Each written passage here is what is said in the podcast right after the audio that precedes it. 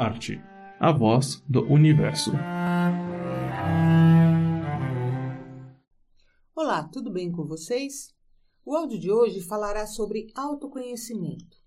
Todo mundo já ouviu a máxima: conhece-te a ti mesmo. Pois é, é isso mesmo. Antes de tentarmos entender algo fora de nós, temos que entender quem somos. Questionamento de autoridade, por Caio Santos. Conclamar a todos, tomar posse de si. Como assim? Então quer dizer que não tenho autoridade sobre minha vida? O que está em questão agora? E tão somente agora é o porquê passamos a vida inteira sem esse questionamento. O questionamento de autoridade. A autoridade é o que molda o resultado final de nossas vidas o que somos, o que fazemos, pensamos, comemos, sentimos ou imaginamos. Aí está a razão da vida, é o que norteia o viver ou o morrer.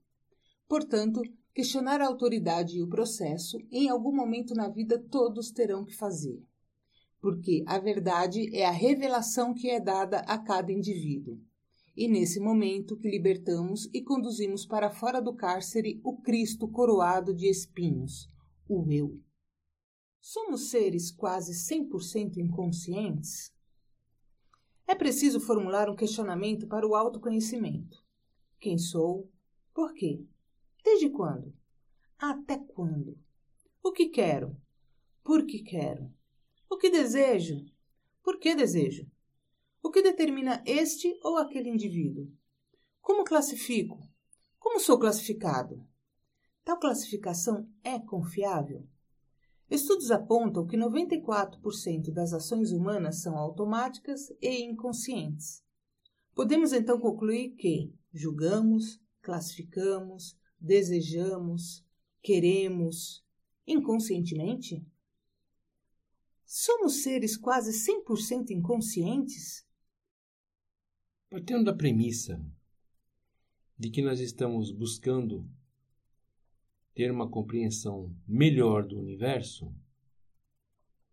ter autoconhecimento significa ter um domínio maior sobre tudo isso. Na verdade, é entender mesmo o universo.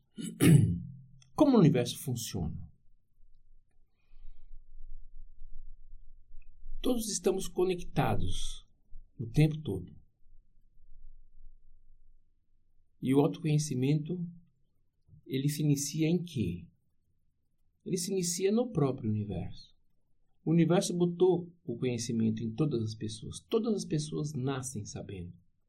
Todo mundo já sabe o que fazer. É uma coisa curiosa. Se pegarmos o conhecimento da física quântica, um átomo tem consciência. Um único átomo. Um grande arquiteto chamado Mies van der Rohe, da escola Bauhaus, ele dizia: Um tijolo tem vontade.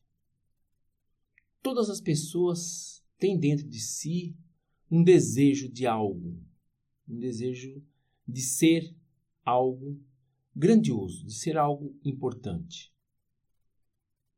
Isso está intrínseco em cada átomo do universo. Os átomos estão atuando o tempo todo.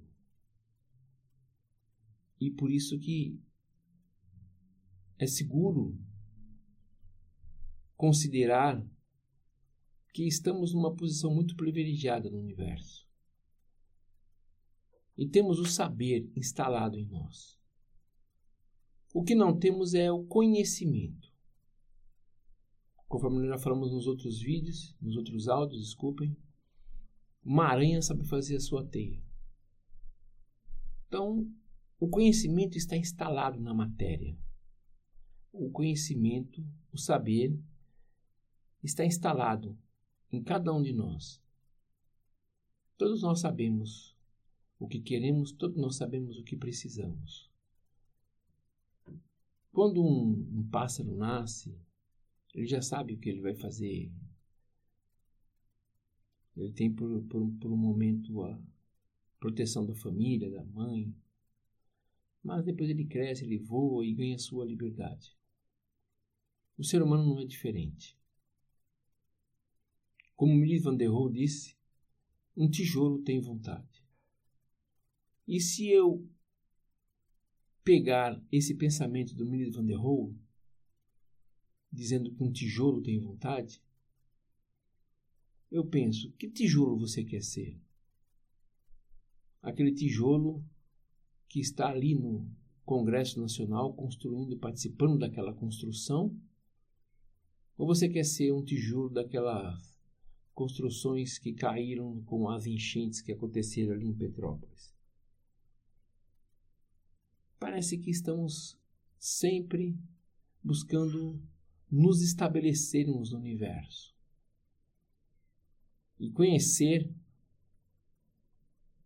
conhecer a si próprio é o grande desafio de cada homem na Terra. Eu gosto muito da, do ensinamento dos sábios estoicos.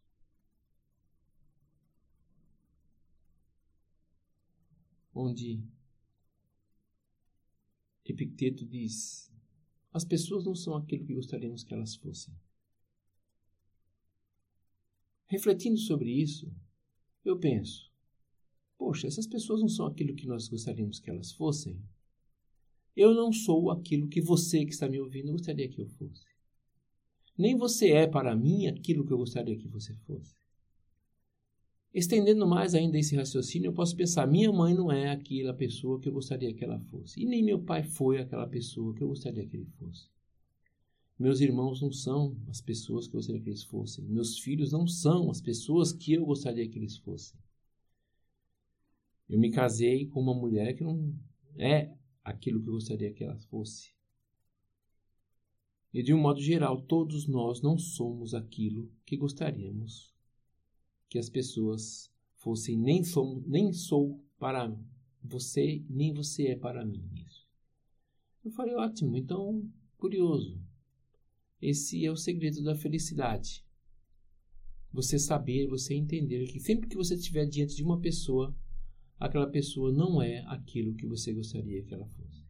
Seu melhor amigo, seu irmão, seu vizinho, seus parentes não são aquilo que você gostaria que eles fossem. Aceita o fato, acabou. E você vai começar no processo de conhecimento, de aceitação de si próprio, daquilo que você é mesmo em essência. Mas a lição não termina aí, são três, três lições que os sábios estoicos dão. A segunda lição é as pessoas não são aquilo que elas aparentam ser. E retomando o processo filosófico como no começo, na primeira frase, eu posso pensar, puxa vida, as pessoas não são aquilo que, que elas aparentam ser. Então minha mãe não é aquilo que ela aparenta ser. Meu pai não é aquilo que ele aparentava ser. Meu irmão, minha namorada, meus filhos, minha esposa, não, de fato, as pessoas não são aquilo que elas aparentam ser. E nem eu sou para essas pessoas, para minha mãe, para meu pai, para meus irmãos, aquilo que eles veem na minha aparência. Não adianta pentear o cabelo, não adianta botar uma roupa bonita, não adianta querer parecer jovial, não adianta querer parecer. Não adianta que está todo mundo vendo aquilo que você é, de acordo com os olhos deles mesmos. Mas você fala, puxa, Caio, mas isso é trágico. As pessoas não são aquilo que elas aparentam ser. Para que então existem tantos salões de beleza, tanta estética? Fica a seu critério tomar uma postura diante desse grande ensinamento que os sábios estoicos deixaram para a gente. E ainda é um ensinamento que veio por acaso, porque o ensinamento estoico ele foi uma carta que Epicteto enviou para ajudar um amigo que ele tinha aprendido, mas os sábios estoicos não deixavam ensinamentos escritos para que ninguém, porque eles consideravam que as pessoas tinham que descobrir isso sozinhas, sem o auxílio de ninguém. Cada um tem que ter responsabilidade com a sua própria vida. Então eu estou aqui trazendo para vocês uma das grandes sabedorias que não era nem para estar disponibilizada no mundo porque era inclusive regra não compartilhar conhecimentos, pois cada um tem que chegar às suas próprias conclusões. As pessoas não são o que gostaríamos que fossem e as pessoas não são o que aparentam ser. E agora tem a última lição que vai dar para você uma conclusão definitiva sobre o que são as pessoas e o que nós temos que pensar dela. E a terceira e última lição é muito simples. As pessoas são o que são. Então, voltando a pensar sobre o que essa frase pode significar nas nossas vidas. Se as pessoas são o que são, então eu sou o que sou. Você é o que você é. Sua mãe é o que ela é. E devemos amá-los pelo que são. Seus pais são o que são. Ah, mas o meu pai ele era sem vergonha, ele ele mexia com a empregada, meu, ele é assim. Gosta dele. Ah, mas a minha mãe saiu com açougueiro, ela saiu com padeiro. Não, amigo, ela é assim. Ela quis ser assim. Ah, mas eu casei com uma mulher que ela, ela me trai com meus, meus amigos. Ah, amigo, ela é assim. Por que ela faz isso? Porque ela quis. Se você gosta de alguém, se você tem que amar alguém, você tem que amar a pessoa pelo que ela é. Não porque ela te agrada, porque ela faz aquelas coisas que você gosta, aquilo que você acha bonito, que ela cozinha aquela comida gostosa. As pessoas são o que são. Podemos representar por um tempo. Não podemos esconder das pessoas aquilo que somos de fato. Quando decidi ser um artista, foi meio que um escândalo na família, mas não adianta, eu escolhi isso, não porque eu escolhi, talvez o universo implantou isso em mim. Eu me lembro da história de Santo Agostinho, que andava pela beira do mar, querendo entender como Deus pode ser Pai, Filho e Espírito Santo ao mesmo tempo. E ele vinha questionando isso. Poxa, como que Deus pode ser Pai, Filho e Espírito Santo? E ele vinha, ele vinha se questionando, porque é difícil você entender o universo. Ele na beira do mar, vendo aquela imensidão do universo. E ele encontrou uma criança colocando água do mar num balde. E ele falou com a criança: O que você está fazendo? A criança falou para ele: Olha, vou pegar toda a água do mar e vou colocar nesse balde. E ele responde para a criança: Mas será que você não vê que o volume de água do mar é incompatível com o volume que cabe dentro desse balde? E a criança disse para ele: Mas impossível você entender como Deus pode ser Pai, Filho e Espírito Santo ao mesmo tempo. E ele parou e falou: Poxa, como é que esse cara sabe o que eu estou pensando? Quem é esse cara? Ele olhou a criancinha sumir. Então dizem que isso é um dos das miragens de Santo Agostinho. Na verdade, a nossa mente ela está sempre criando uma, uma fantasia. Uma das coisas mais importantes para alcançarmos a real compreensão é saber separar o que é uma fantasia do que é realidade. Mas, cara, como eu faço isso? Separa. Disse Jesus: Conhecereis a verdade e a verdade vos libertará. O que, que é a verdade, então? Eu lembro que eu amarrei uma vez com um, com um sócio uma discussão. Ele estava fazendo faculdade, ele falava que a verdade era uma coisa subjetiva. Eu falei, ah, pensa na verdade, pensa de fato. Poxa, o que, que é a verdade? Nós temos um universo o universo físico, como nós já falamos na outra live, ele é infinito. Então, ótimo. Universo infinito. Então vamos partir agora para um outro universo. Vamos partir agora para o universo metafísico. É um outro espaço que está dentro de você, está dentro de cada um de nós. Quem é você?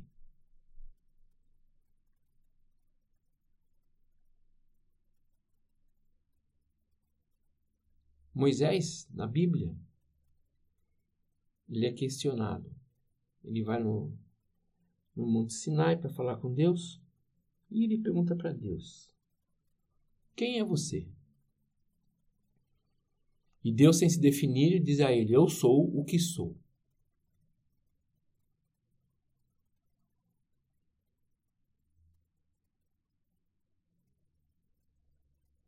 Eu sou o que sou. E você? Quem é você que está me ouvindo?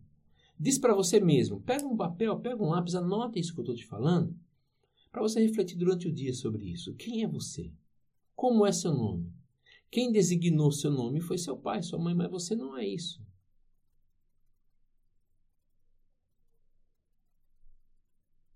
Você tem uma existência, uma essência que é chamada de metafísico que não está na sua matéria.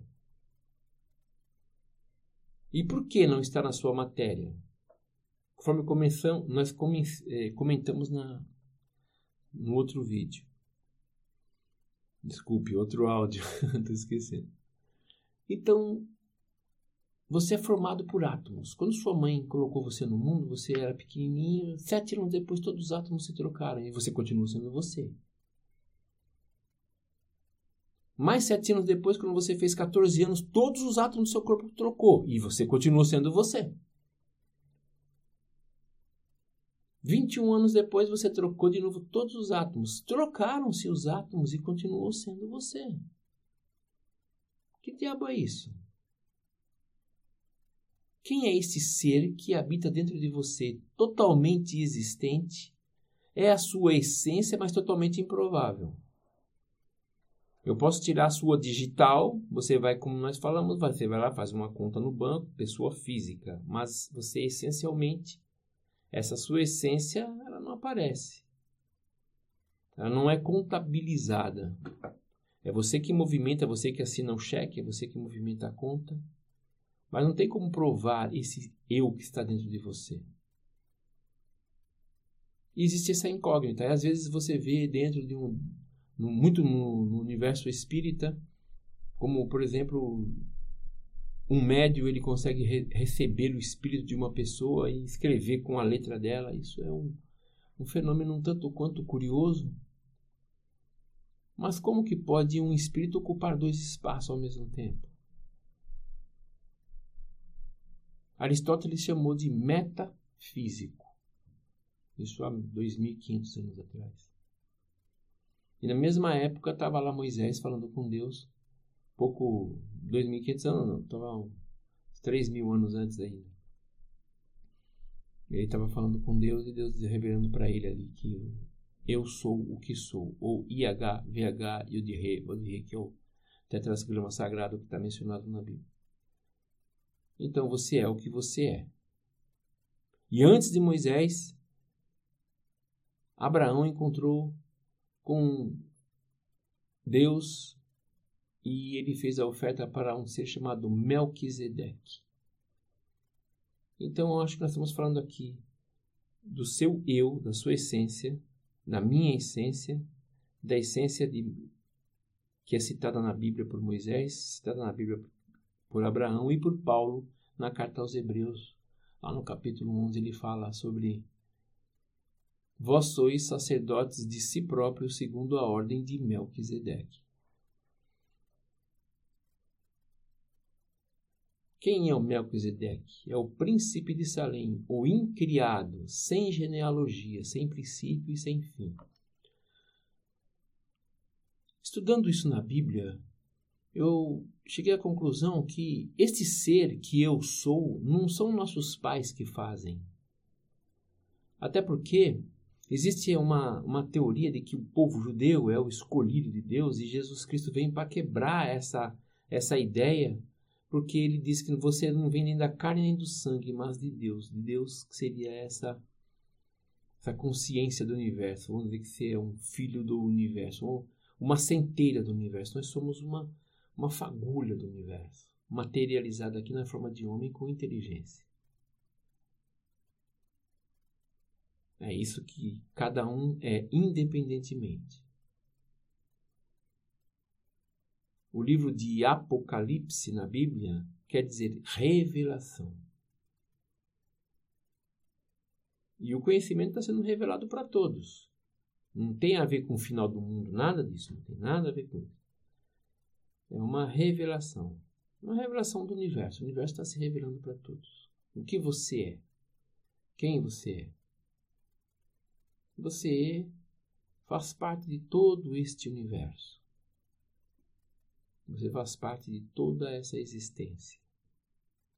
Você faz parte de tudo isso e você não é a matéria que você está ocupando nesse momento. Esse é o princípio do autoconhecimento.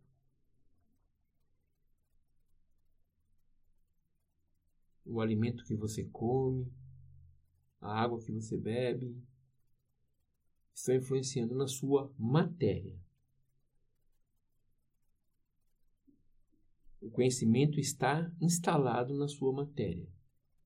Como nos pássaros, nós temos essa existência material. Essa existência material que faz com que nós sejamos matéria. Ser humano significa ter uma natureza a mais, ou seja, temos duas naturezas. Uma selvagem instintiva, com o saber gratuito, natural, selvagem, instintivo. Sabedoria de sobrevivência necessária à vida. Tipo, você nasceu sabendo. E a natureza artificial, cultural, estruturada na informação e conhecimento. Que você vai adquirindo. E essas duas se somam. E você tem que tomar cuidado para não anular a sua natureza natural. Às vezes eu penso assim, você pega um. Eu gosto muito de ver um jogo de futebol. Pega os vídeos do, do Ronaldinho Gaúcho, por exemplo. Como que ele tem aquele controle, aquele domínio pela bola. Como que ele consegue ter aquela movimentação toda e conseguir fazer aquele gol, aquelas jogadas e driblar as pessoas. Aquilo é a arte acontecendo o tempo todo. Por isso que nós gostamos de ver. Porque essa natureza nossa, somada com o treino que ele faz, somada com a inteligência, com a habilidade, com o controle físico que ele consegue transferir para a bola, ele consegue encantar as pessoas. Mesma coisa faz o artista, o pintor, o desenhista.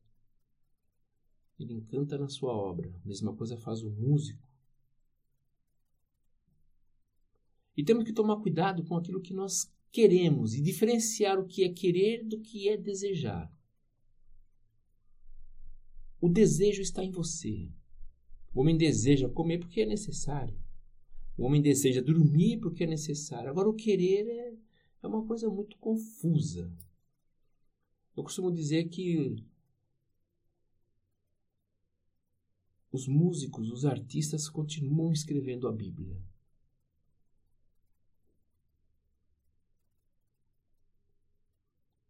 Se eu pensar, por exemplo, em Caetano Veloso, ele escreveu uma música, acho que lá em 1984, eu penso, cara, que cara genial. Ele pegou ali todos os conceitos filosóficos, bíblicos e colocou em uma única música. E olha que louco. Ele coloca na música: Onde queres revolta, eu sou coqueiro. Onde queres dinheiro, eu sou paixão. Olha que, que curioso. Ele usa o eu sou da Bíblia, que Deus fala para Moisés, eu sou o que sou. Então ele está dizendo: onde queres, onde você quer uma coisa, Deus é outra. Deus não está no seu querer. Você quer dinheiro, você quer ser rico, não adianta. Onde queres descanso, sou desejo. Onde sou só desejo, queres não. Onde não queres nada, nada falta. E onde voas bem alto, eu sou o chão. Eu sou e é o chão. Então você quer voar, meu, vai voar. Vai cair. Você tem que tomar cuidado para saber se você está em sintonia com o universo estar conectado com o universo e ter essa, essa compreensão do universo que você vive. Onde não queres nada, nada falta, e onde voas bem alto, eu sou o chão. Onde pisas no chão, minha alma salta e ganha liberdade na amplidão.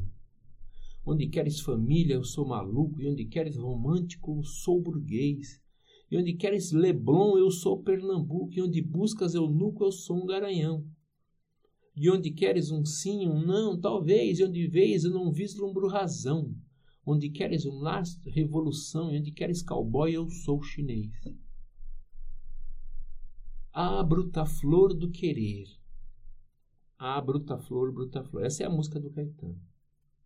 Onde queres o ato, eu sou o espírito. E onde queres tortura, mansidão. Onde queres o livre decassílabo e onde buscas o anjo, eu sou mulher, e onde queres prazer, sou o que dói, e onde queres tortura, mansidão, onde queres um lar, revolução, e onde queres bandido, eu sou herói. Olha que genial essa composição do Caetano. O quereres e o estares sempre afim do que em mim é de mim tão desigual, Olha, olha essa, essa, essa frase é genial demais. O quereres e o estar sempre afim. E é tão desigual. O que você está querendo está sempre afim. Faz-me querer-te bem, querer-te mal, mal a ti, mal ao quereres assim. Infinitamente pessoal. O querer é muito pessoal. E o amor, Deus e a arte, ele não é tão pessoal assim. Tem a, a pessoalidade, mas ele é um pouco mais coletivo. E eu querendo querer-te sem ter fim, e querendo aprender o total do querer do que ainda não há em mim. Eu estou sempre querendo o que não há em mim. Caramba, eu quero dinheiro, eu quero ser rico, eu quero ganhar na loteria, eu quero viajar. Eu vou fazer uma faculdade e nem sei se é isso. Toma cuidado com querer. Isso faz parte do uma das principais lições que temos que aprender. Tomar cuidado com querer. Conhecimento pessoal é isso. O desejar é diferente do querer. E isso não nos é ensinado nas escolas. Né?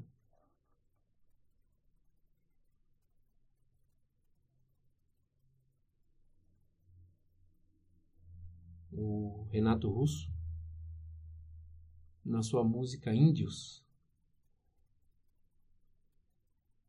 ele diz assim: que me dera ao menos uma vez acreditar por um instante em tudo que existe, acreditar que o mundo é perfeito e que todas as pessoas são felizes.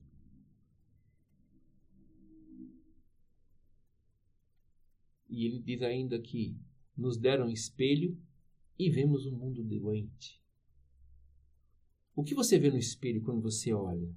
É um mundo doente ou um mundo saudável? Tentei chorar e não consegui rir. O que faz com que tanta informação venha assorear nossa mente? Excesso de informação, falta de processamento, excesso de conforto e falta de reflexão.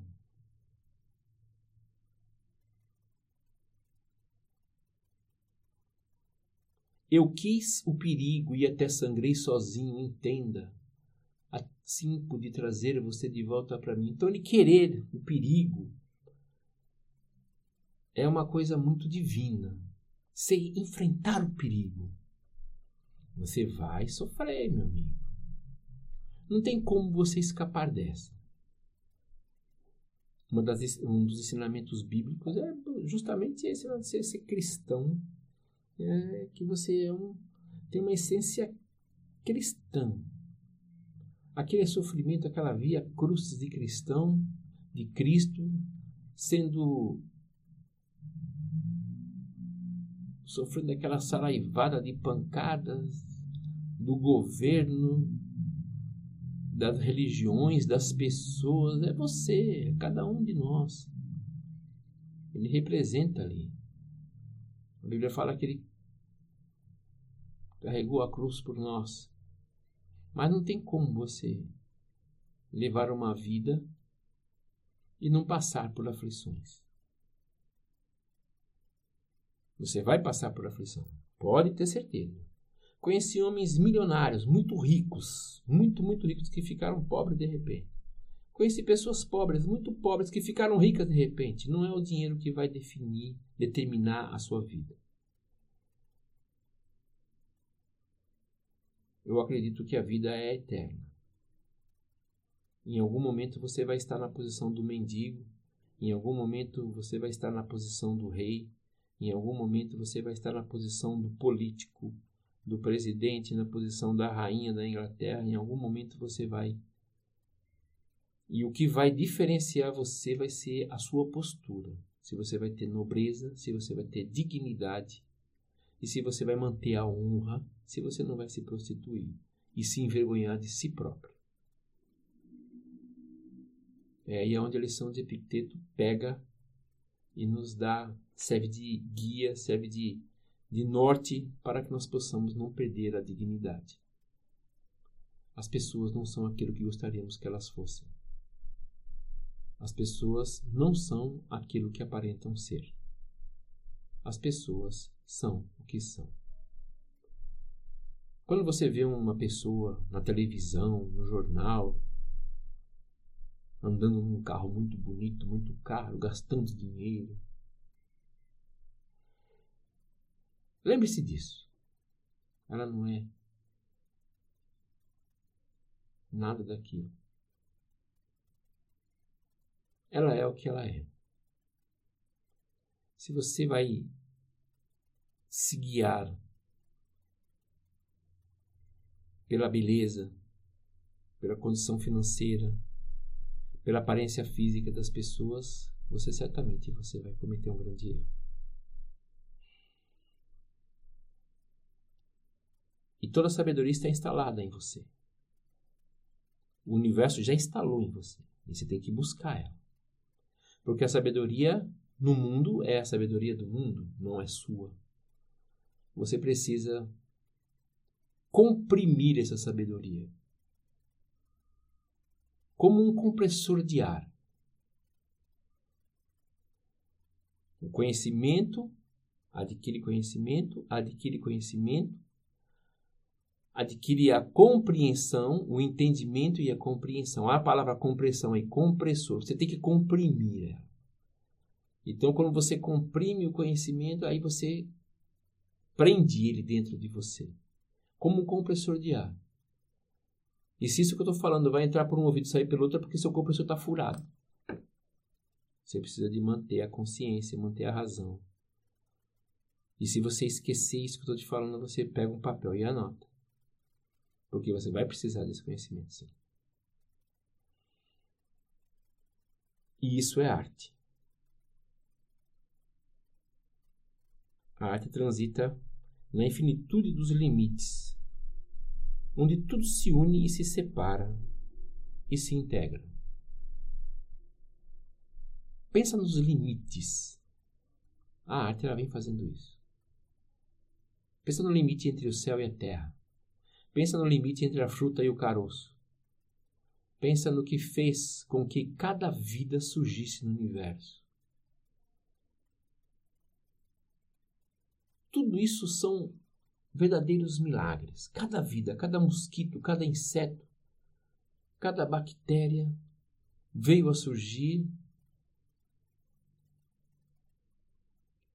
de forma totalmente inexplicável. Qual foi o milagre que gerou a vida na terra, as plantas, as flores, gerou o ser humano? Por isso que é importante nós comprimirmos conhecimento. Eu estou falando de compreensão. Não adianta você ter conhecimento e não compreender. Não adianta você ter conhecimento e não entender. Não adianta você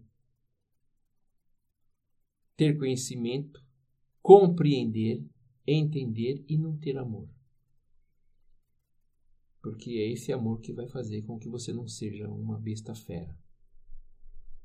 Porque ter conhecimento, entendimento sem amor é um perigo. Pode pensar num Hitler, por exemplo, ele não era burro. Ele tinha conhecimento, tinha entendimento, ele soube fazer tudo o que ele fez. E temos hoje ainda muitos líderes políticos fazendo aí verdadeiras atrocidades que às vezes ah, o cara é burro. Não, ele não é burro, não. Ele apenas ele não tem amor. E a arte é essa essência que precisa de ser cultivada em cada um de nós, por cada um de nós. O físico, o mental, o racional, o emocional encontram conexão, sintonia e equilíbrio, estabelecendo ordem e dispersando caos no universo. Obrigado pela atenção de todos vocês.